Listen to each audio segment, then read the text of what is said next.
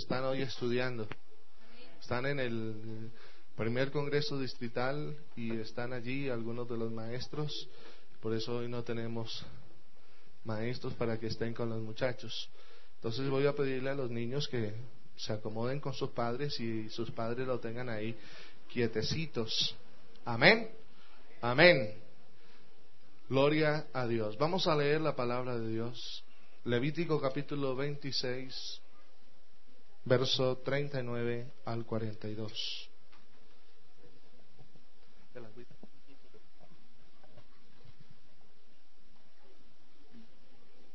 Gloria a Dios. ¿Te han encontrado todos? Levítico capítulo 26,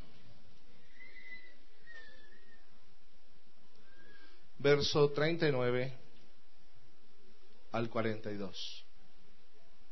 Gloria a Dios.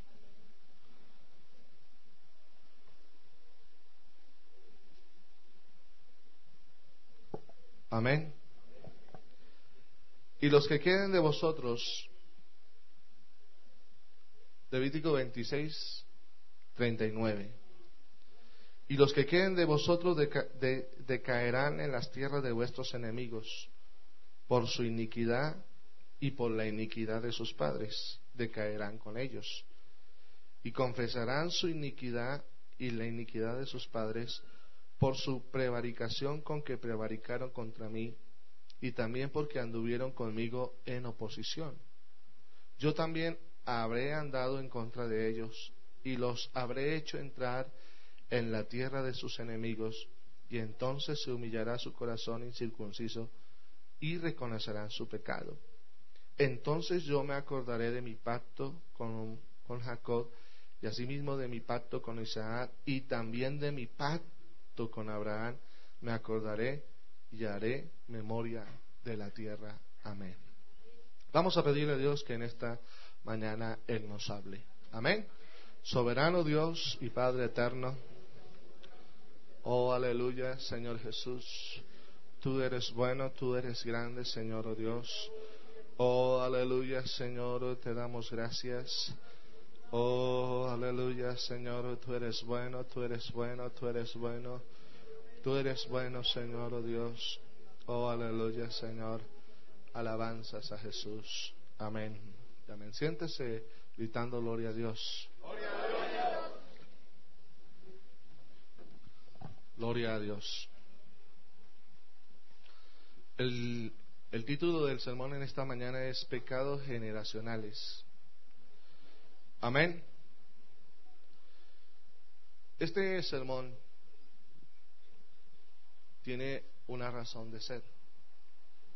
Y yo quiero expresarla en esta mañana porque creo que vamos a tocar temas y cosas que no es mi intención herir a nadie. Y quiero ser claro con eso. La intención no es herir a nadie en esta mañana, porque Dios no nos ha traído para herir a la gente, sino para hacer una obra a través de su palabra de sanidad.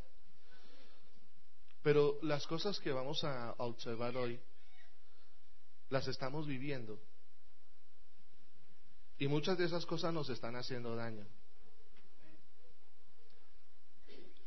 ¿En qué sentido?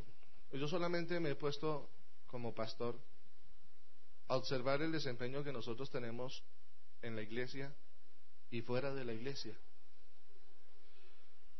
Cómo nosotros atacamos allá afuera al mundo o el mundo como nos ataca a nosotros aquí adentro. ¿Sí? ¿Y quiénes somos más atacados y el por qué? Y descubrir o mirar más bien las razones de por las cuales a veces se pierden batallas cuando tenemos al Dios de la guerra. Amén. Porque lo extraño es perder batallas cuando se tiene al Dios de la guerra y que puede acabar cualquier batalla y cualquier guerra. Yo quiero que mire la generación y que Dios, eh, en esta mañana Dios nos ayude a mirar la generación de sus hijos y de sus nietos.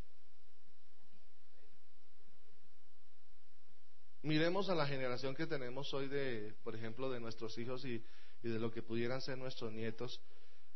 Y usted no se ha puesto a pensar en el grado altísimo de pronto. Voy a decir una palabra, suena fea, pero la voy a decir. De pronto de descomposición espiritual Porque si tenemos una generación ahora, la generación que vemos ahora tiene algunas cosas que no pintan bien. Y lo que ven nuestros hijos lo van a copiar y va a ser mayor su degenero. La iglesia entonces dentro de unos 20 años, 10 años, puede estar cambiando de manera tremenda. Pero estamos aquí para hacer esos cambios, al, al, como dicen por ahí, a lo bien, no para lo malo. Yo estaba pensando y me coloqué como primera persona en lo que voy a predicar. ¿Cómo estaré yo en cinco años con la vida cristiana que llevo hoy?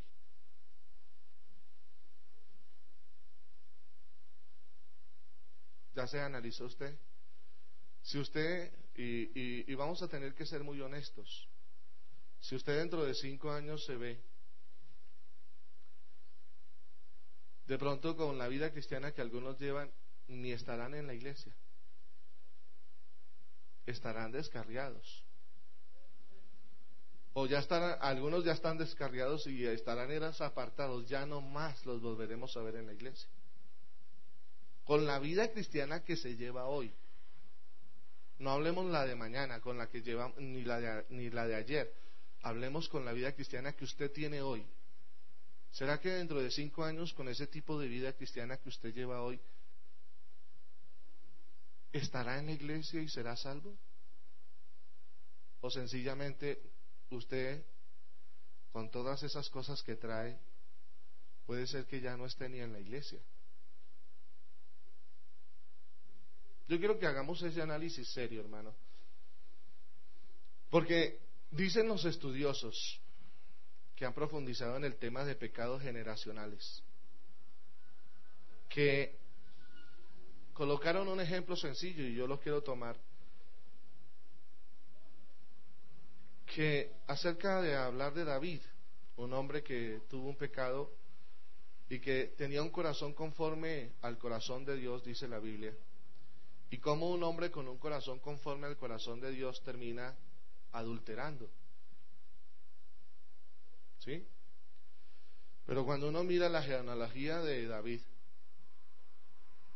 uno se encuentra con un David descendiente de una familia o de una casa de problemas sexuales bien tremendos. Porque David desciende de Raad, la prostituta. Vamos a leerlo. San Mateo capítulo 1, verso 5. Amén. Gloria a Dios. Dice de la siguiente manera. Salmón engendró de Raad a vos, y vos engendró de Ruth Obed segunda generación. Y Obed a Isaí, tercera generación. E Isaí engendró a quién? Al rey David, cuarta generación. Dicen que los problemas, y Dios lo determinó así, Dios juzgará a las familias hasta la tercera y cuarta generación. Y usted mira que tanto las bendiciones como las maldiciones en el Antiguo Testamento se dieron hasta la cuarta generación en todos los casos. Abraham, Isaac, Jacob. Y ya en José, ¿qué pasó? Se terminó. Porque hubieron cosas que en las cuales fracasaron aquellos hombres y en lo cual no le prestaron atención, como sucede hoy en el ámbito de la iglesia. Hay cosas que nosotros los cristianos no le estamos prestando atención. Y nosotros creemos que es un juego el ser cristiano. Nosotros pensamos que a veces cuando usted se acostumbró a pecar y a vivir y vino y se confesó y se arrepintió y mañana vuelve a hacer lo mismo. Es decir, usted comete el error todas las veces es igual. Si usted cambiara de error, como le decía alguien ahora, si usted cambiara de error, pues listo. Sería nuevo cada mañana. Pero es que hay errores que son constantes en su vida. Y esos mismos errores que usted tiene ahora los está heredando a sus hijos, a su familia. Y eso traerá serias consecuencias. Cuando uno mira la vida de...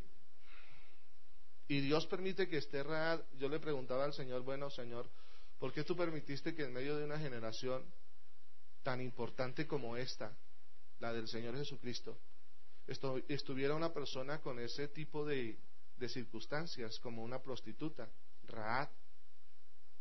Pero es que Dios puede cambiar las cosas.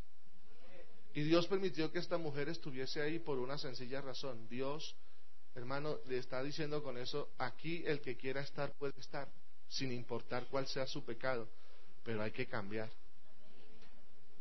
Amén.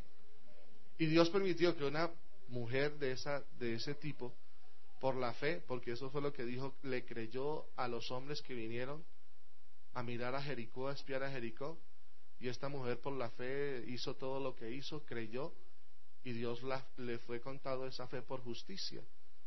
Y Dios la colocó ahí como una descendiente, pero mire que eso, eh, de pronto, si no sé si en ese entonces había eso, y, y yo creo que debería haberlo. Hay una constancia entonces de que comenzaron a haber problemas en medio de esa familia.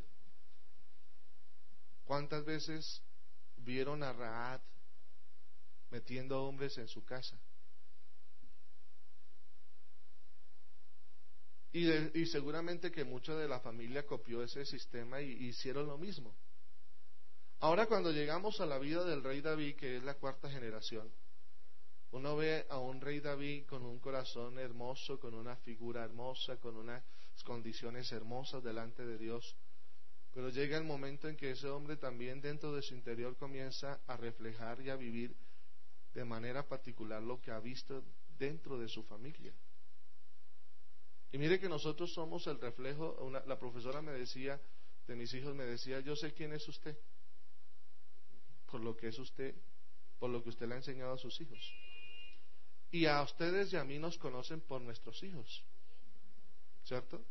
En el colegio saben quiénes somos nosotros por lo que ellos son allá. Entonces, ahora David se enfrenta a una circunstancia y es un problema sexual con Betsabé. Todos sabemos la historia. No tenemos que repetirla. Eh, eh, David cae. Pero uno se pregunta, yo me estaba preguntando, este hombre con el corazón de Dios ahora termina en una circunstancia igual a la que él aprendió, en medio de su casa. Y no solamente la aprendió, sino que ahora también la enseñó. Y el problema es nosotros ahora como cristianos, ¿sí? Estar enseñando cosas, a veces, y voy a decirlo con, mucha, con mucho cuidado, vicios que tenemos los cristianos. Pecados que ahora no los llamamos pecados, pero que son pecados que estamos cometiendo los cristianos y que los enmarcamos dentro de un corchete o frente a un paréntesis y errores que cometemos.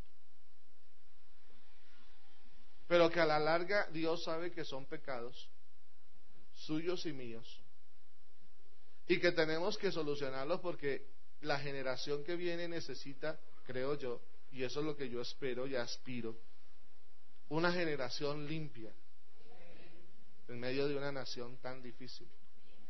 Amén. Y una gente santa, pero verdad santa. Porque usted individualmente, es que no, aquí debe haber una razón individualmente, yo debo consagrarme para Dios.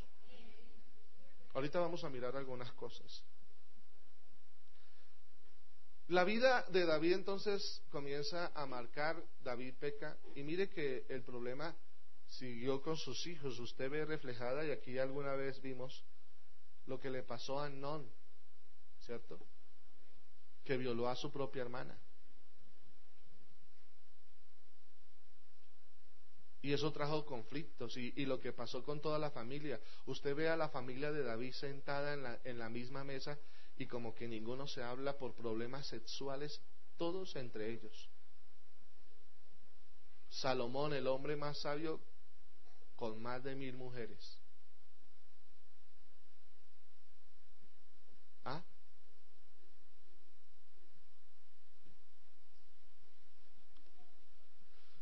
Y mire que hay una familia rodeada entonces de un solo problema, sexualidad. Un solo problema. Ahora, yo le pregunto a usted, yo, yo, yo hice esto por ser honesto conmigo por un problema que sucedió en mi casa y tengo que ser honesto. En mi casa paterna. De cosas que vienen allá, pero que inciden acá. Ahora yo le pregunto, si usted le echa un vistazo a su familia, hay problemas que en la familia son notorios y que van de generación en generación. ¿O no? O mi, única, mi familia es la única pecadora, sí, yo lo entiendo.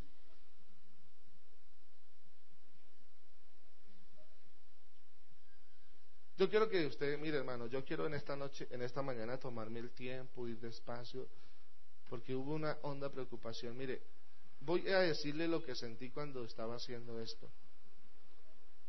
Allá afuera, aquí afuera, todos los barrios de Bogotá, no solamente Verbenal, los barrios de Bogotá se han constituido en una amenaza. Y cuando yo le decía al Señor, ¿por qué no haces algo? El Señor me dijo, hazlo tú. Oiga, qué tremendo y qué violento recibir un tipo de respuesta como esa del Señor, donde la responsabilidad de sanear esto no es de Dios, es nuestra.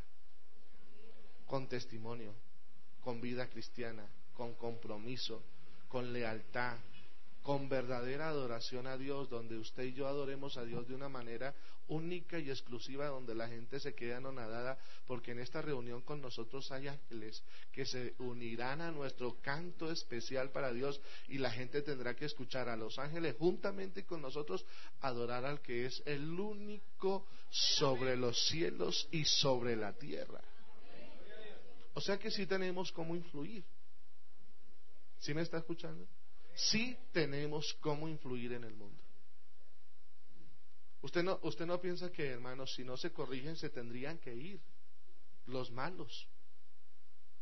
Sí, si no se corrigen porque son necios, como veíamos en esta mañana en la palabra, y al necio, aunque lo majemos y aunque lo trituremos, en su necedad se quedará. Pero los que tienen oído dócil van a escuchar y se, y se convertirán, y el necio se tendrá que ir. Entonces la actuación de Dios en un lugar sí se puede realizar siempre y cuando la iglesia esté interesada. Ahora, no depende solamente para el bienestar suyo, es el bienestar de toda una iglesia, de toda una comunidad y de toda una familia suya. Hermano, si usted vive santamente, el más beneficiado es usted y su familia. ¿Por qué cree que las familias se destruyen hoy? Por, ese, por, por el pecado. Por eso se destruyen las familias. Amén. Mire que hay familias, hermano. Allá en esa oficina uno comienza a mirar familias y uno a veces dice, hermano, los hermanos vienen y me dicen, hermano, yo vengo de una relación donde mi padre es divorciado y hermano, yo ya no quiero vivir más con mi esposa, yo también me voy a divorciar. Y si uno analiza más adelante o más atrás, las circunstancias son exactamente iguales. ¿Qué estamos enseñando? ¿Qué estamos viviendo? ¿Qué estamos haciendo? ¿Cristo solamente es de domingo? ¿Estar en una reunión, reunirnos a cantar? ¿O la esencia del cristianismo va mucho más allá? Y cuando va más allá, entonces se tiene que mostrar. Amén.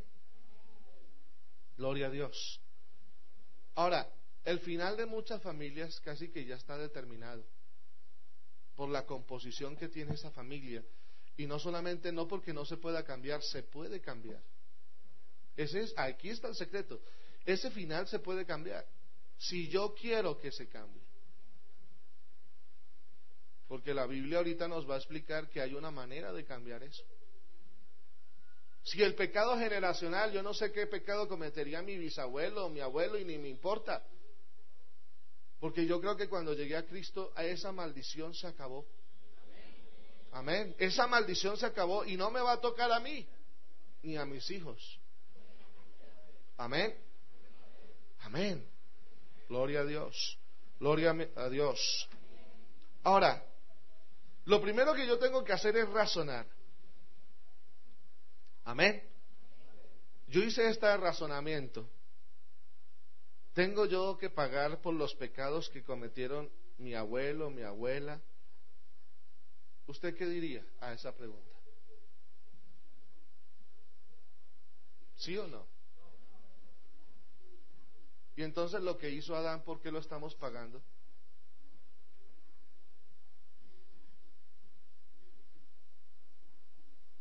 ¿Qué piensa? Adán pecó y yo estoy pagando las consecuencias de ese pecado de Adán. Usted pecó, hermano, antes de, no ha nacido, ¿sí? No miremos a nadie, ¿cierto? Mejor no miro a nadie. No ha pecado Eduardo García, no ha nacido, ¿sí? Pero hermano, ya apenas nazco, hermano, ya vienen las consecuencias del pecado de Adán. Ya hay unas consecuencias serias para nuestra vida. Amén. Yo no tengo la culpa de que Adán hubiera pecado, pero por el pecado de un hombre entró a todos los demás hombres. Por eso hay una circunstancia hermosa y a veces no la hemos entendido, interpretado tal como está. Que por eso vino un segundo Adán. Amén que ya no se llamó Adán, se llamó como Jesús el Cristo. Amén. Y así como por Adán entró, por ese también entró la salvación para nuestras almas. Amén. Pero hay una circunstancia, obedeciendo. Amén. El texto que leímos nos habla de manera particular Dice, ustedes están pagando el pecado y a mí me llamó la atención porque dice, y los que queden de vosotros decaerán en las tierras de vuestros enemigos. Y mire que notan lo primero, a mí me gustó esto porque aquí vamos a quitar unas cosas que son importantes, porque lo primero que Dios va a mirar es mi pecado, no el pecado de mis padres. Y mire que lo primero que Dios dice es, y lo que queden de vosotros decaerán de vuestras tierras por su iniquidad. Y luego, ¿cierto? Por la iniquidad de sus padres. Amén. Ahora, ¿por qué lo serio de esto? Porque nosotros como padres podemos estar haciendo cosas malas y dando hasta mal testimonio a nuestros hijos de lo que es la vida cristiana las mañas que usted le está enseñando a su hijo y después sus hijos están copiando las mismas mañas que no lo van a llevar a bendición, sino por todo lo contrario, a circunstancias difíciles y por eso tenemos problemas serios dentro de la iglesia. Hermano, que cómo corregimos eso? Eso lo tiene que corregir usted en su casa con su, con su comportamiento y luego enseñarle, pero el muchacho que aprendió mal, hermano, hay que que nazca Cristo en su corazón para que eso obre en medio de su vida. Amén. Gloria a Dios. Gloria a Dios. Pero mire cómo, si usted no corrige, sus hijos van a ser, y Dios los va a llamar a juicio, a cuenta, por los pecados de ellos y por los pecados nuestros. Y mire cuáles son las consecuencias. A, uno le preocupa es cómo, cómo uno va en contravía de lo que Dios quiere de su vida. Dios quiere de nuestra vida bendición. Amén. Y dice, yo también haré andando en contra de ellos. ¿Usted le parece enorme, hermano? A mí me parece muy difícil que yo venga a la iglesia a adorar a Dios y que yo tenga a Dios en contra mía por mi pecado, por mi falta, por mi error, y que tenga a Dios en contra mía, cuando debería ser eh, eh, a favor mío no en contra mía. Y los habré hecho entrar en la tierra de sus enemigos. Es decir, Dios está contra mí. Usted es mi hijo, yo lo amo mucho, pero estás torcido, te voy a arreglar. Entonces comienza Dios a ejecutar algo y comienza a meterme en tierra donde yo no debo estar. Mi tierra, el camino que debe caminar cada cristiano es tierra de bendición. ¿No lo creen? Tierra de prosperidad. Porque eso es nuestro Dios. Dios es bendición, Dios es prosperidad, Dios es eso. Pero a veces Dios tiene que permitir, ¿por qué? Y mire que más adelante Él les dice, pero yo me acordaré de mi pacto con Jacob, de lo que hice, y quiero ayudarlo, pero ustedes, entre más yo les he amado, ustedes más se han alejado. Y a veces eso me parece a la conducta nuestra, ¿no?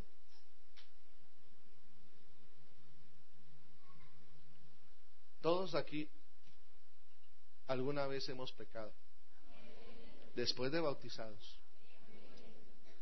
¿Sí o no? Siendo honestos. Todos. ¿Y no le ha pasado a usted que después de eso Dios ha intentado o Dios lo ha llamado para usarlo? ¿Sí le ha pasado?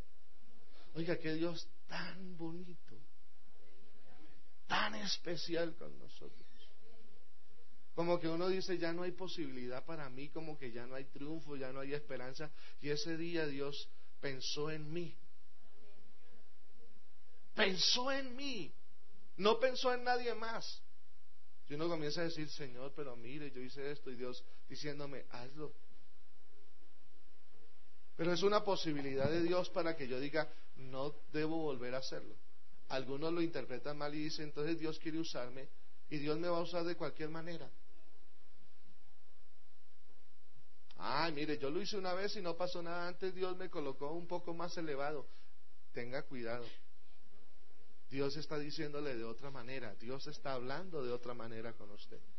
Dios le está diciendo, tengo misericordia del que yo quiero. Pero un día de pronto se me termina. Y usted no ha considerado el valor de esto, de lo que usted tiene hoy en sus manos. Y mañana puede ser que usted no tenga esto. Amén. Por eso usted tiene y yo tenemos que caminar de una manera hermosa para Dios. Amén. Mire lo que dice el libro de Éxodo, el capítulo 20, el verso 5, donde están los mandamientos. Amén. Dice, aquí está hablando Dios y comienza a colocar los preceptos Dios. Y dice, no te inclinarás a ellas ni las honrarás, porque yo soy Jehová tu Dios, fuerte, celoso. Y mire lo que dice, hablando de un pecado serio, que es la idolatría. Escuche que este pecado sí que nos toca a nosotros. Entonces dice, hablando de eso, dice, no te inclinarás a ellas ni las honrarás, porque yo soy Jehová tu Dios fuerte, celoso, que visito la maldad de los padres sobre los hijos. ¿Hasta qué? Hasta la tercera y cuarta generación de los que qué. Pero qué, qué tal si lo cambiamos y, cambiamos eso y pudiéramos aquí decir, pero también bendecirá a los que aman. Amén. A Dios. ¿Por qué? Porque dice el versículo 6, y hago misericordia a millares a los que aman y guardan mis mandamientos. Yo puedo cambiar la historia. Puedo cambiar la historia y por eso la historia de muchas familias en Colombia han cambiado. La historia de su familia ha cambiado, hermano. Desde el día que usted se convirtió, la historia de su familia ha cambiado. De pronto lo han desechado y nadie quiere saber, pero usted, hermano, ha arreglado el nombre de su familia. Créalo. Yo me siento contento. Yo me siento feliz que eh, de aquí en adelante los García, de pronto eran los malos, pero ahora somos los buenos. De aquí, desde, Cristo para acá. En Cristo somos nuevas criaturas. Y aquí va a haber entonces una generación que va a producir amor, paz, alegría, bendición. Pero tenemos que tener cuidado con esos pecados que sí pueden ir dañando a nuestra familia. Mire lo que dice Éxodo 34, 7.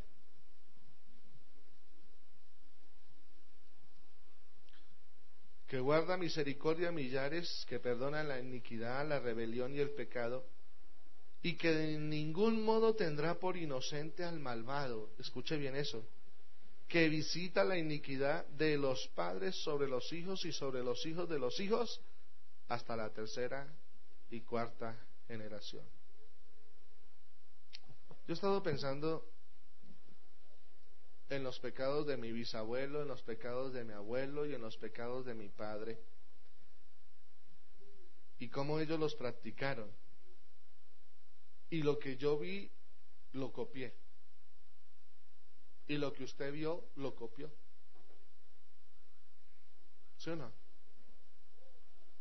¿Es así o no es así? ¿Están serios ustedes en esta mañana?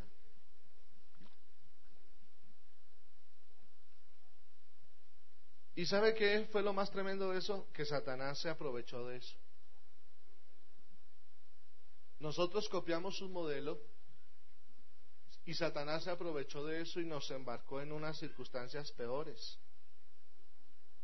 Mire, si uno vio a su padre tomar, ¿qué hice yo? Tomar. ¿Sí o no? Si usted ve a su padre drogarse, ¿qué va a hacer? Sus hijos se van a drogar también.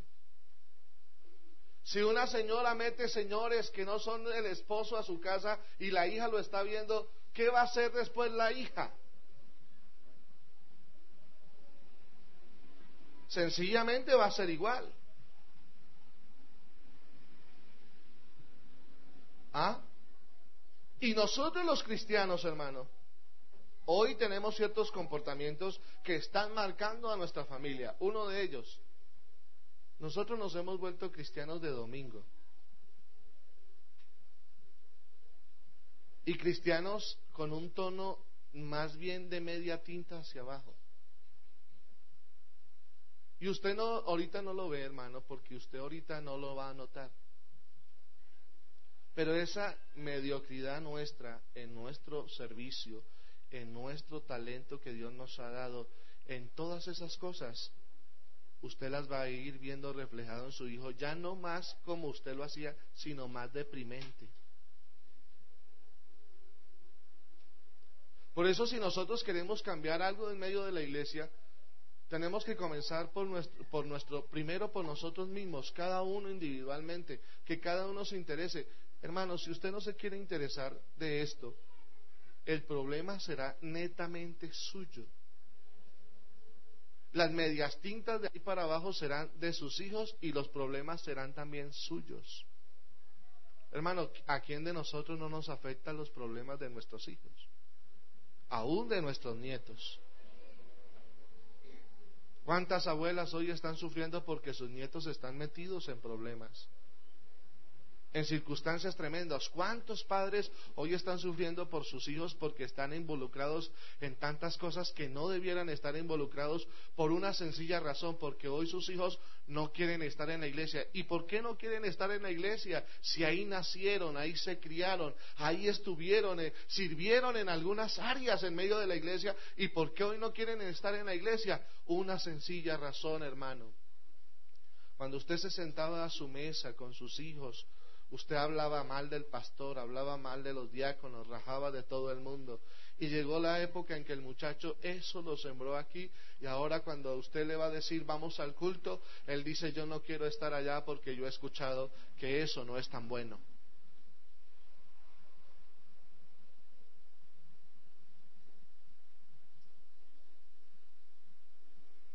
¿Ah?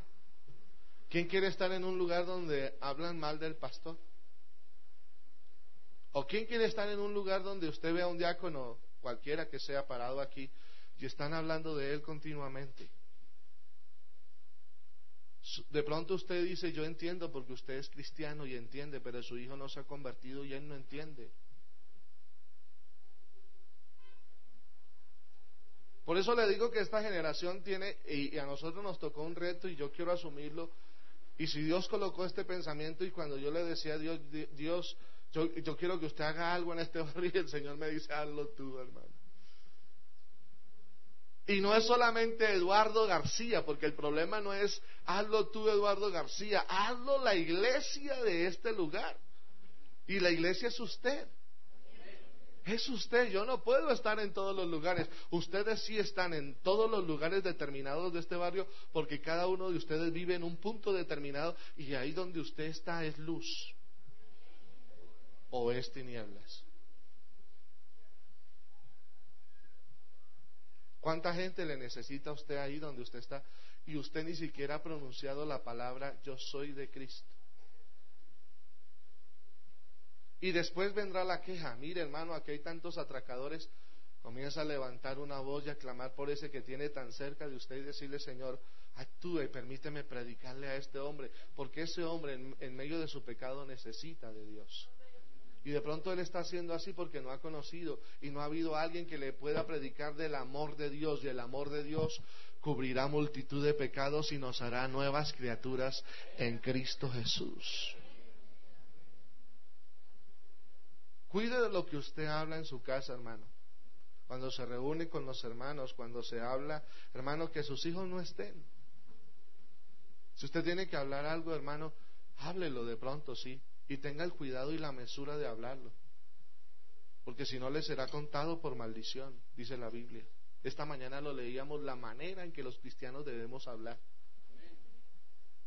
Y si usted no habla bien de usted, eh, eh, por ejemplo, esta mañana decíamos, las hermanas a veces se saludan, vamos a, mirar eso en esta mañana, las hermanas a veces se saludan y se miran y, se miran la ropa y dicen, ay, cómo estás de bonita, mm, mm, mm", y se dan muchos piquitos y todo eso, pero cuando se voltean la espalda dice, uy, tan fea que está. Y eso dice la Biblia, le será cortado por maldición. ¿Ah? ¿Cuántas cosas hacemos que están mal hoy? Porque nosotros nos hemos eh, dedicado, primero, tenemos un mal hábito, no leemos la palabra. ¿Cuántos de ustedes han leído seriamente y han comenzado a hacer un estudio seriamente para su vida? No para, no hermanos, que no me toca predicar. Ay, bendito. O sea, yo pienso, no es para predicar que usted estudia. Yo quiero ser y mirar a dónde Dios me quiere llevar. ¿Qué es lo que Dios quiere hacer conmigo y con mi familia? El más beneficiado soy yo al estudiar la palabra. Así me toque o no, ojalá nunca me tocara predicar, pero yo conocer qué es lo que Dios quiere conmigo. Y mira el concepto que tenemos nosotros los cristianos, no queremos estudiar porque es que a mí no me toca predicar. A mí como no me usan, ah, qué ignorancia cristiana tenemos nosotros. Cuando Dios es el que te llamó y es el que te quiere usar. Es Dios quien te quiere usar. Pero ¿cómo va a usar Dios a alguien que no? Los que medio nos hemos preocupado, Dios nos usa. ¿Qué tal si le pusiéramos todo el interés a esto? Todo. Yo quiero proyectarlo a usted, hermano. Y eso le decía al Señor. Yo quiero proyectarlo a usted a una vida sin igual y única y excelente con Dios.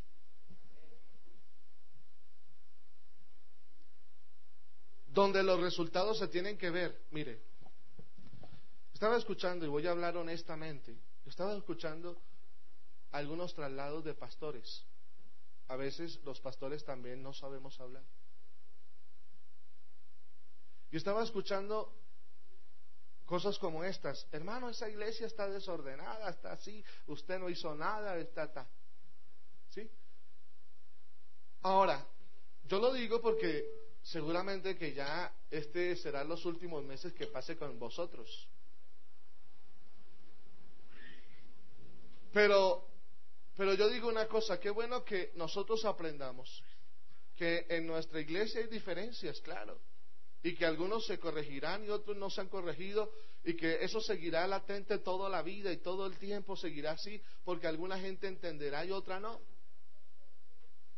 Pero lo que yo sí quiero es que usted hoy no lo haga porque van a hablar bien o mal, sino porque usted quiere sacar adelante su familia.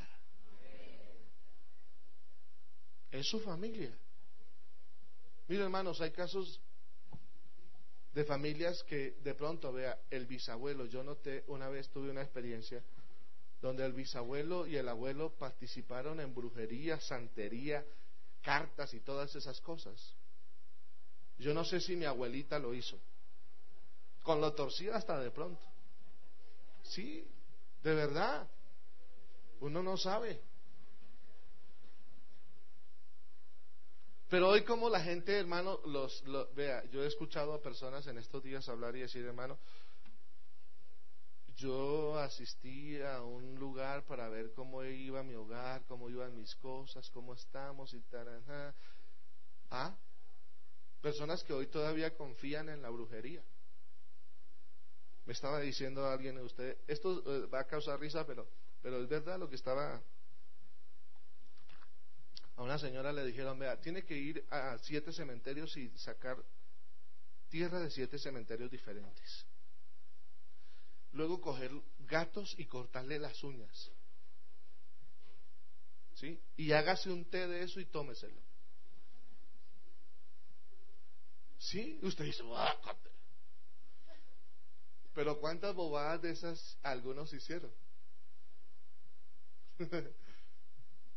¿Sí o no? ¿Cuántas bobadas? Amén. Hoy están como muy callados ustedes. Amén. Y la gente tomando esquiuña de gato. Uy, hermano. Dice que para conectar con el ser querido, con hacer un sinnúmero de cosas, ¿qué le está enseñando a su hijo? Que para conectar a una persona para que lo ame toca tomar uña de gato. Y el chino se tomará la uña de gato. Y seguirá de generación en generación. ¿Usted depende de eso? Usted y yo no dependemos ni de uñas, ni, de, ni de gato, ni de perro, ni de nada. ¿Sí no? Nosotros tenemos algo, hermano.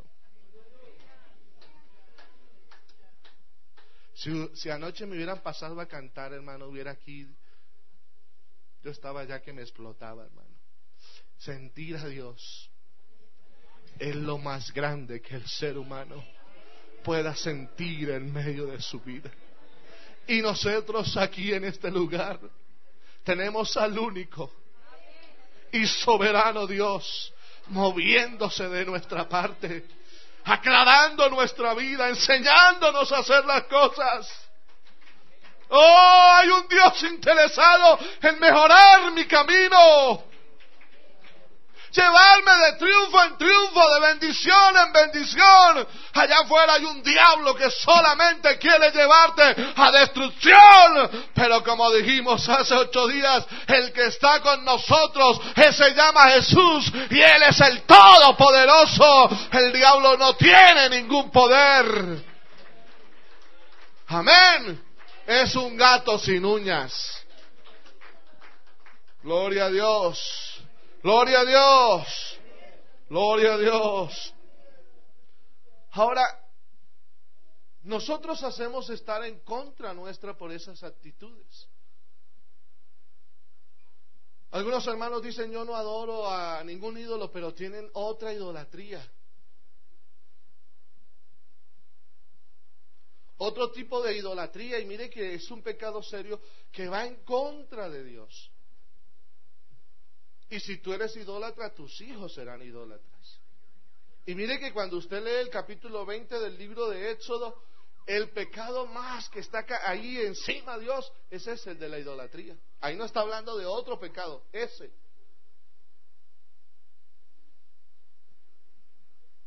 Amén. Hermanos, tenemos que tener mucho cuidado. Mire, si usted descuida algo en su casa, el diablo se va a aprovechar.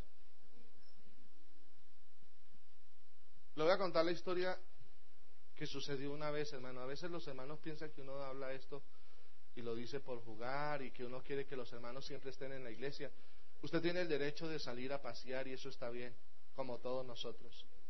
Pero está bien cuando usted lo hace para descansar y pasear y estar con su familia, tener un buen momento alegre, ¿cierto?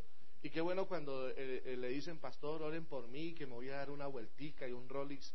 Y uno sabe y está orando por ustedes para que les vaya bien. ¿Sí? Alguien me decía en estos días, hermano, si yo siento su oración, le traigo algo. Y yo dije, Señor, voy a hacer lo que sienta la oración. Porque si estoy orando. Amén. Sí, así me dijeron. Porque yo oro cuando usted me dice que ore, yo oro. Cuando usted me llama y me dice, pastor, yo necesito que ore por algo, yo sé que esa es su necesidad y yo oro por eso. Amén. Así que no se ponga a decir, ay, no, no, hermano, déjeme eso y, yo quiero ayudarle. Amén. Entonces, cuando uno quiere eso, y me decía, eh, eh, ahora me desubiqué. Bueno, Señor, tráigame rápido ahí. Allá.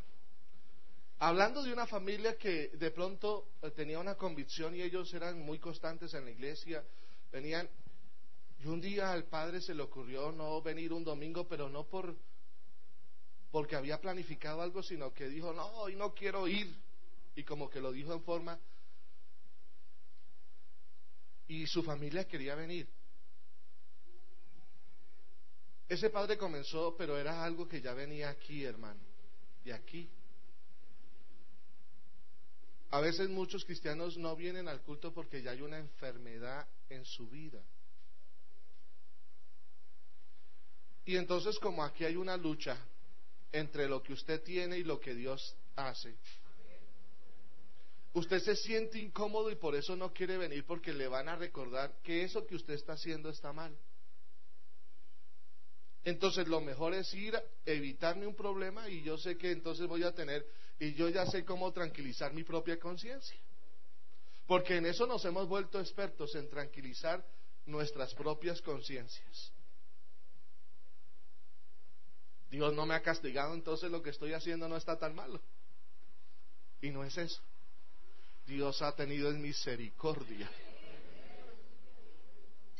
¿Sí? Dios ha tenido en misericordia de nosotros.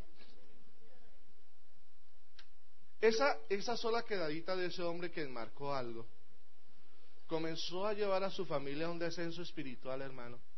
Cuando yo noté esa familia, nunca más volvió. A los seis meses vuelve el hombre llorando y me dice, pastor, tengo unos problemas serios, enormes en mi casa. Y comienza a contarme los problemas que no son así, sino así. Y entonces le dije al hermano, hermano, ¿y de dónde nace el problema? Dijo hermano, de esta y de esta circunstancia. Y yo me dio pereza ya venir al culto y comencé ahí con la pereza, la pereza. Y esos problemas que yo hubiera podido solucionar allá, no permití que Dios lo hiciera y ahora los problemas son mayores. ¿Usted cree que ese hijo quiso volver a la iglesia y esa hija quiso volver a la iglesia? No. Hoy vienen dos ancianos, hermanos, a la iglesia, casi que aburridos por sus propios problemas y por las propias circunstancias que día a día, porque cuando usted peca tiene que pagar sus consecuencias.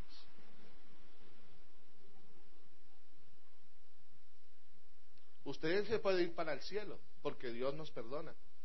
Pero las consecuencias quedan sobre la tierra y tenemos que vivir con esas consecuencias todos los días. Ese hombre llora de tristeza, hermano, porque él hubiera podido corregir algo en medio de su vida. Y si lo hubiera hecho, sus hijos no estarían en la condición en la que están ahora. Es como el que fuma. Me decía alguien, hermano, pero mis hijos no fuman pero se toman todo el humo, que es peor.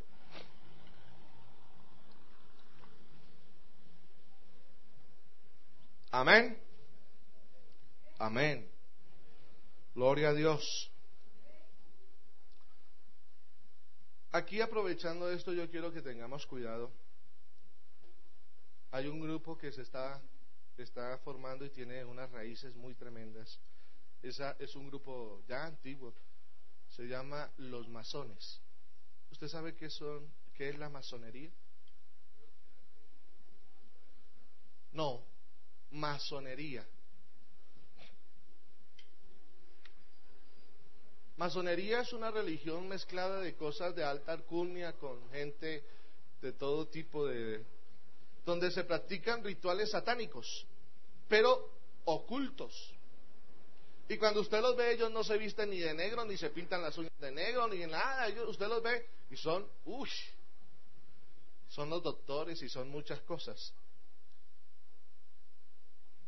Ustedes ven algunas cosas y uno comienza a mirar. Y esto para decir que los pecados que han hecho, por ejemplo, algunos presidentes de los Estados Unidos que son masones, y hoy no, hoy no voy a profundizar mucho en eso, han traído consecuencias serias para el país. Los que han analizado esas cosas se han mostrado las circunstancias serias porque lo que han hecho en oculto se verá en la luz. Amén. Yo lo que quiero hablar con esto es lo que usted y yo hagamos en lo oculto, algún día saldrá a la luz. Amén. Ahora, el problema es sobre quién. Puede ser su hijo o puede ser su hija. Amén. Amén. Gloria a Dios. Yo quiero que tengamos muchos cuidados, hermano. Que usted comience a pensar en lo serio que es ser cristiano. Que si no sabe bases, hermano, pidamos un curso sobre bases del cristianismo y lo daremos aquí en la iglesia. Así nos toque repetir las doctrinas a todos para, para formalizar, fomentarnos y aprender los principios y comenzar de ceros, pero fortaleciendo mi familia. Una vez usted fortalezca su familia, vamos a fortalecer una iglesia. Y una iglesia fortalecida es una iglesia de victoria. Amén. Amén. Yo me doy cuenta, hermano, de manera especial que nosotros los cristianos hoy tenemos por entretención cosas que no son buenas. No voy a decirlas hoy cuáles son. ¿Sabe por qué? Porque yo creo que cada uno de nosotros qué cosas son las que no son buenas para nosotros. A veces nosotros nos ponemos a decirle desde aquí esta, aquella, aquella, cuando usted debe ser sabio y decir, yo sé que esto, porque usted lo siente. Yo no sé si a usted le ha pasado que cuando usted hace algo que no conviene, el mismo espíritu que está en nosotros, el de Dios, comienza a hablar con el espíritu del hombre y a decirle, eso que tú estás haciendo no está bien. Y usted lo siente. Pero como hablábamos hace unos días también en una enseñanza aquí, escuchamos más la voz de la carne que la voz del espíritu. Amén. Y yo me acuerdo que colocamos un ejemplo sencillo. Por ejemplo, la muchacha que de pronto le tira la risita a usted que ya es casado. Y el espíritu le dice, mm ¿cierto? Y usted dice, uy, pero si ve y la carne le dice, hoy todavía estás guapo, todavía levantas, ¿cierto? ¿Se acuerdan? Pero usted qué tiene que hacer? Escuchar la voz del Espíritu de Dios. Cuando usted escucha la voz de ese Espíritu de Dios, usted va a comenzar a vivir una vida enorme en Dios. Ahora, yo le pregunto aquí, ¿cuántos de ustedes ya casados y casadas y, con, y los que están con novia y con novio, alguien no le ha echado por ahí su... De pronto hasta le han picado el ojo. Ay. Ninguno. Diga, ¿qué, pueblo más santo? ¿Cierto que no? Todos los que estamos aquí, alguna vez? No, hermano, que a la viejita no, a esa viejita también. Eso no se baja a ninguno. Yo quiero que me escuche porque, mire hermano, esto es fundamental. Si usted sabe manejar eso y usted sabe escuchar la voz de Dios, usted va a ser triunfador. ¿Por qué le digo esto? Anoche le estaba preguntando al Señor, porque quería complementar algunas cosas y me arrodillé un momentito y comencé a leer una porción en el libro de Ezequiel, en el capítulo 7, 8, 9, 10 y 11, le dije al Señor, cinco capítulos de una vez, no. ¿Cierto?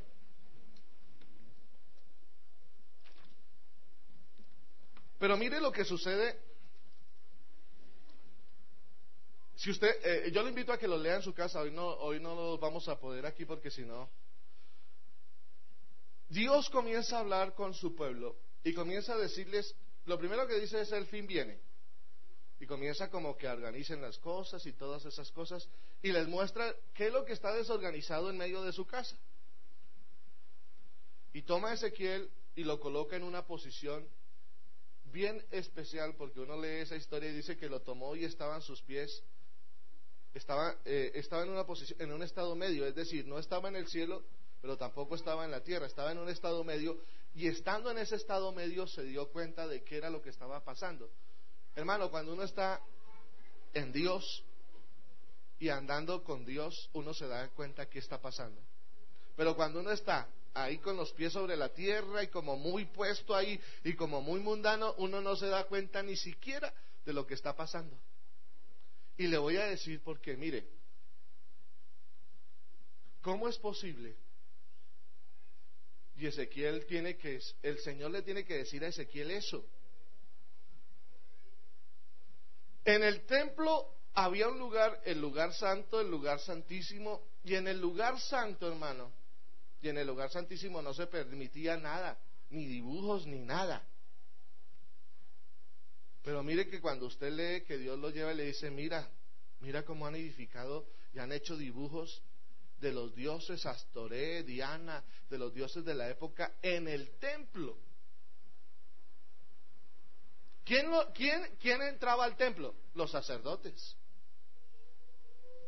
Yo estaba pensando y estaba reflexionando, dije, bueno, uno como sacerdote entra al templo y sabe qué es lo que no tiene que hacer, pero uno a veces comienza a cometer errores que van dañando y van perjudicando y era la vida de todo el pueblo y la vida de ese sacerdote. Y él comenzó a hacer, y yo me imagino, yo estaba pensando cómo sucedería, porque uno no se pone a hacer dibujos de una vez de, imágenes de Astorea así porque sí, sino de ese hombre, yo me imagino alguno de esos sacerdotes o varios entrando y haciendo como una sola rayita y vamos a ver, y Dios no dijo nada. ¿Sí? Imagínese eso. Dios no dijo nada porque yo hice una rayita ahí en, medio del templo y comencé a hacer un dibujo, pero Dios no dijo nada y, luego lo agrandé y luego lo agrandé y comencé, hice el Dios o la diosa Astoré y la dejé ahí. Y yo estaba preguntándome, ¿cuántas veces usted ha comenzado a hacer lo mismo? ¿O hemos comenzado a hacer lo mismo?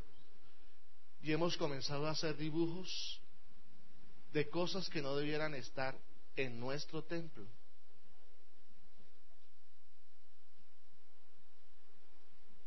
Dios tiene que marcar a Ezequiel y decirle, vea, mire cómo Dios lo lleva y dice, me llevó a la entrada del atrio y miré y vi por un agujero en la pared y me dijo, hijo de hombre, cava ahora en la pared. Y yo cavé en la pared y aquí una puerta y me dijo, entra y cuando entré vi las malvadas abominaciones que estos hacen allí, entré pues y miré y comenzaron a hacer formas de, y vi forma de todo reptil, bestias abominables y todos los ídolos de la casa de Israel que estaban pintados por toda la pared alrededor y delante de ellos había setenta hombres, de entre ellos los ancianos de la casa de Israel. Estaba la, la crema innata, es decir, como si en este tiempo estaban los diáconos, el pastor y los que servían ahí adorando. Yo le pregunto, hermano,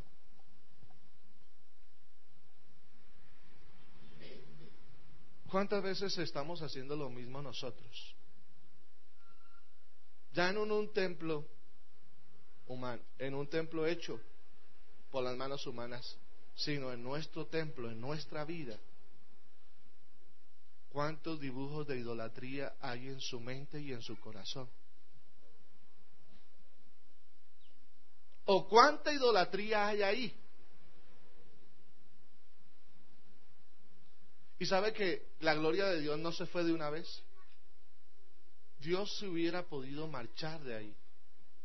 Pero mire que tiene que pasar y venir la muerte de unos culpables y de, y, de suceder un sinnúmero de cosas. Lea la historia. Y en el, en el capítulo 10 dice que Dios abandonó, esa, esa gloria de Dios abandonó el templo. De pronto usted todavía tiene dibujos y cosas por ahí en su corazón y todavía está la gloria de Dios.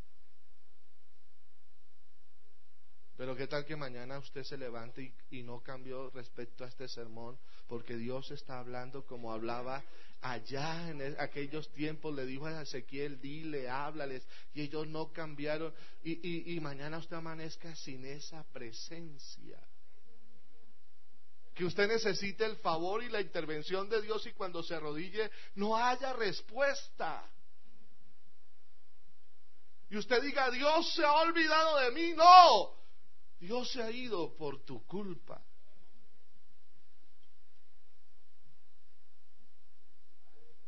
Amén. Sería muy saludable, hermanos, en esta mañana si nosotros tenemos que cambiar las cosas y nosotros tenemos una nueva generación con un futuro asegurado. ¿Por qué dañarlo nosotros, aquella generación que viene, sus hijos, sus nietos, con un futuro bien asegurado en Cristo Jesús? ¿Por qué dañarle y espantar la gloria de Dios? ¿Por qué echar fuera la gloria de Dios de nuestra casa? Si lo que conviene a nuestra casa es que en nuestra casa haya gloria, presencia de Dios en medio de nuestra familia, que cuando venga el problema, usted levante unas manos santas, aleluya, y el Jehová, el Dios de toda la gloria, Jesús, con nosotros Dios, responda en el momento en que este pueblo le necesita. Oh, alabanzas a Jesús. Qué bueno en esta noche marcar, hermano, en medio de nuestra vida y dejar a un lado ese conocimiento solamente que nos ha envanecido, colocarlo en donde debemos colocarlo y decir, yo en mi casa serviremos a Jehová. Aquí no se queda ninguno en el mundo. Yo en mi casa serviremos a Jehová. Aleluya, mis hijos van a ser bendición para el pueblo, aleluya. Y mis nietos van a ser bendición, aleluya. Ese es el proyecto que nosotros tenemos. Alguno dirá, hermano, es que yo ya estoy viejo, me voy a morir. Ay, pero quedan sus hijos. Y sabe que Dios lo va a detener para que vea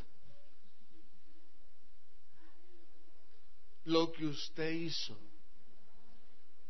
Sea bueno o sea malo. Porque es que usted no te quita la vida. Eso está ya planillado. Y quien tiene la planilla y quien da la última palabra es Cristo. Algunos dicen, hermano, yo me quiero morir. Y yo le digo, oye, este se va a tardar tantos años. Porque entre más afán tenga de morirse, menos se va a morir.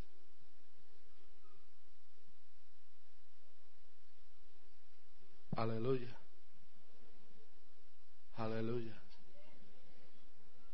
Hermanos, hay cosas tan sencillas como esta que le voy a decir ahora. El hermano que no vuelve a la iglesia porque alguien no lo saludó, no lo miró. Ay, el pastor a mí me miró feo. Hermano, si yo no estoy aquí para mirar bonito. Sí, hermano, discúlpeme. Hermano, de verdad es, de verdad. Y entonces algunos se creen que tienen que estar como en el vaso de cristal, ay, que nadie los toque. No, hermano. Usted y yo somos de Dios, hermano. Tenga el problema que tenga, hermano, usted es de Cristo. Si a mí no me corre ni una mirada fea ni nada de eso. Hermano, sí. Detrás de todo eso no está la mirada fea, está el diablo. Vamos, sígame. Y usted ahí. No, yo no sigo a ese. Usted tiene que decir juntamente conmigo, yo y mi casa. Yo, yo, yo voy con Cristo, mi familia va con Cristo. Si yo hago esto ahora, le estoy enseñando cosas feas a mis hijos, hermano. Le estoy enseñando cosas horribles. Que si te miran feo no vuelves. Y entonces todos los días el diablo coloca a alguien que lo mire feo y no va a ir, se apartó, se fue, se destruyó. Qué mentira, qué mentira. Hay poder en el nombre de Jesús. Hay poder en el nombre de Jesús. Nosotros ya no somos de biberón, hermano. Nosotros somos aquellos que nos alimentamos por la palabra viva y eficaz. Una palabra, aleluya, que a veces corta y que nos duele, sí, pero que también nos sana, aleluya, y nos da vida y vida en abundancia. Oh, aleluya, aleluya. Oh, alabanzas a Jesús. El diablo se quiere aprovechar de esto. Y hay gente que le hace caso al diablo con las tonteras. Aleluya.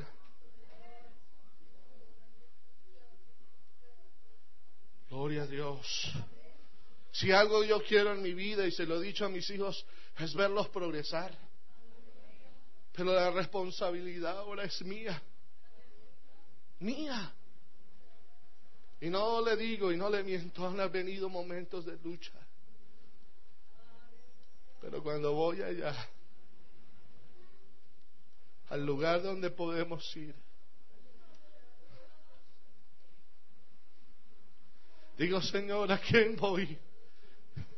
Si solo tú tienes palabras de vida eterna. ¿A quién voy si solamente en ti he encontrado?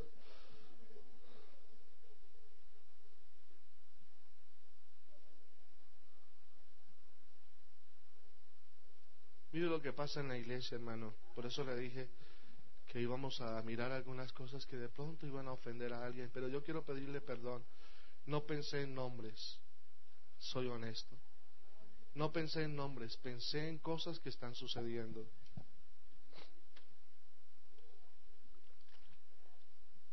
Hoy hay personas que tienen serios problemas en su vida cristiana porque una mujer tuvo de pronto uno, dos, tres, hasta cuatro hijos de padres diferentes.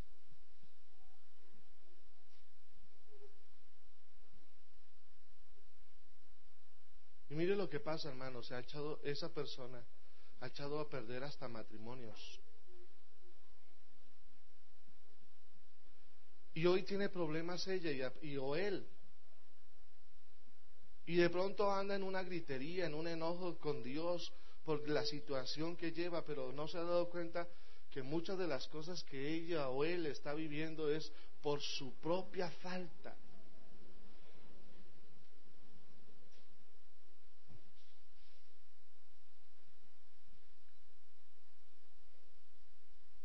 Amén. Gloria a Dios. Gloria a Dios. ¿Por qué no te apartas de la maldición? Ya no caminas así, ya no enseñas esas cosas. Caminas de otra manera, vives para Dios de manera especial. El libro de Ezequiel, el capítulo 18, me da unos versículos bonitos. El verso 20 me dice, el alma que peque ahora es ese, ese me gusta. Qué bueno eso, el alma que peque. ¿Cierto? El alma que pecare. Y voy a leer desde el verso 19, y si preguntáis por qué el Hijo no llevará el pecado de su Padre, pues porque el Hijo actuó conforme al derecho y a la justicia, guardó todos mis estatutos y los cumplió, de cierto vivirá. Y con Cristo se cumple esto. Con Cristo se cumple esto. El alma que peque esa morirá. El Hijo ya no llevará el pecado del Padre, ni el Padre llevará el pecado del Hijo. La justicia del justo recaerá sobre él, y la impiedad del impío recaerá sobre él. Ahora cada alma da cuenta de su propia cosa. Pero yo sí quiero decir algo. Usted debe romper la cadena. Porque lo que sus hijos vean, eso van a hacer. En este tiempo cada uno tendrá que dar cuentas. Pero hermano, lo que vean sus hijos en su casa, eso van a aprender. Porque ellos van a pensar que eso es bueno porque usted como padre lo está haciendo.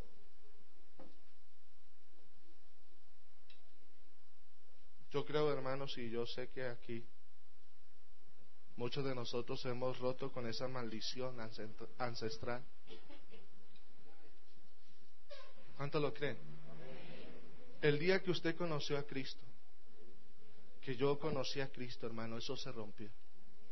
¿Sí lo cree, hermano? ¿Lo cree, hermano? ¿Cierto que se rompió? Ya no hay nada que nos ate. Si había en nuestra familia hechiceros, brujos, hermanos, eso no nos toca a nosotros. Amén. Nada nos toca a nosotros. Somos libres que andaron desordenadamente, ya no nos toca.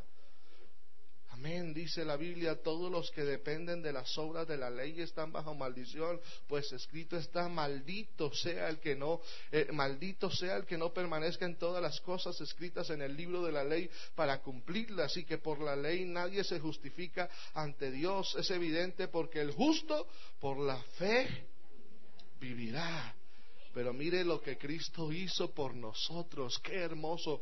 Cristo nos redimió de la maldición que había, haciéndose maldición por nosotros, pues está escrito, maldito todo aquel que es colgado en un madero, para que en Cristo Jesús la bendición de Abraham alcanzara a los gentiles y pudiera yo decir en esta en esta noche para que la bendición de Abraham alcanzara a mi familia, la familia García y, y, usted lo pudiera aplicar a su a su vida para que la bendición de allá, aleluya, alcanzara a mi familia. Ya no estamos bajo maldición, ahora estamos bajo la presencia única del Dios todopoderoso. Amén. Si yo honro, hermano, a Dios, aleluya, seguramente que vamos a tener una bendición enorme.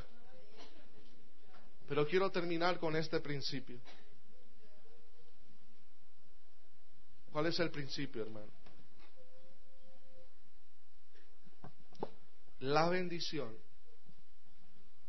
y la maldición es un plato diario. ¿Qué quiere decir eso? Que cada día que pasa, yo decido cómo vivir. Cada día que pasa, yo puedo escoger entre bendición o maldición. Amén. Y sabe que yo quiero decirle a Dios que cada día que pase yo quiero es honrarlo. ¿Sí le agrada a usted eso? ¿Cierto que no paga, no vale la pena deshonrar a Dios? No. Hoy yo escojo este día de bendición. Este puede ser el último para mí. Pero yo he escogido la mejor parte. Honrar, bendecir. Si yo también el camino, si yo tomo el camino de la bendición, me irá bien. Pero si yo tomo, yo mismo decido tomar el camino de la maldición, me irá mal. Y todos los días tendremos que enfrentarnos a esto. A usted por la mañana cuando se levante, por eso me gusta arrodillarme inmediatamente y decir, Señor, de una vez me encamino. sí, hermano, de una vez me enruto. Claro, porque está ahí, ahí a la puerta están los dos caminos, el bien o el mal. Señor, yo dependo de ti. y me arrodillo y me encamino con Él de una vez. Y a pesar de eso, usted no le ha pasado, viene como que alguien para empujarlo hacia allá. La tentación, el problema, la dificultad. Gracias a Dios que yo no voy a pagar por los pecados de mi abuelo ni de mi papá. ahora estamos en Cristo Jesús. ¿Y sabe que no estoy preocupado por mis hijos? Porque el mismo que me salvó a mí,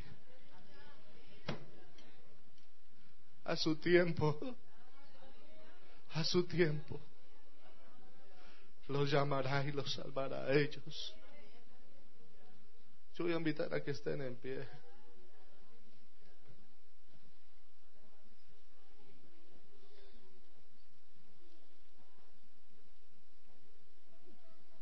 Aleluya. Aleluya. Yo no sé si hay algún padre que se quiera comprometer en esta mañana.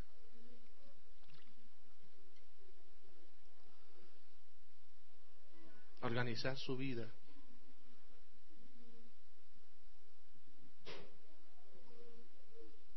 Porque ahí está el futuro de, de todo.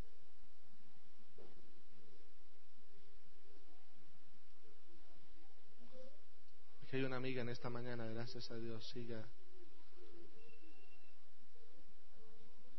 Aleluya. Hay un compromiso de nosotros los padres por organizar la vida de nuestros hijos. Yo creo que es hora de hacerlo. Es hora de hacerlo. ¿Hay alguien más, hermano? No tenga ni vergüenza ni pena, no. Nada de eso. Si quiere venir, venga. Yo creo que necesitamos urgentemente organizar la vida de nuestros hijos.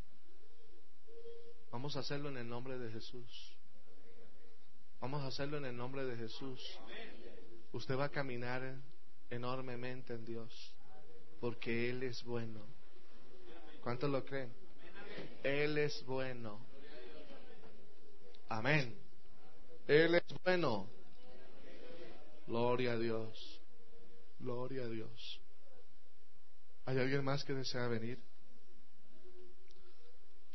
Qué bueno es mi Cristo, qué bueno es mi Cristo. Qué bueno es nuestro Dios. Oh, aleluya. Yo quisiera cantar un coro que en estos días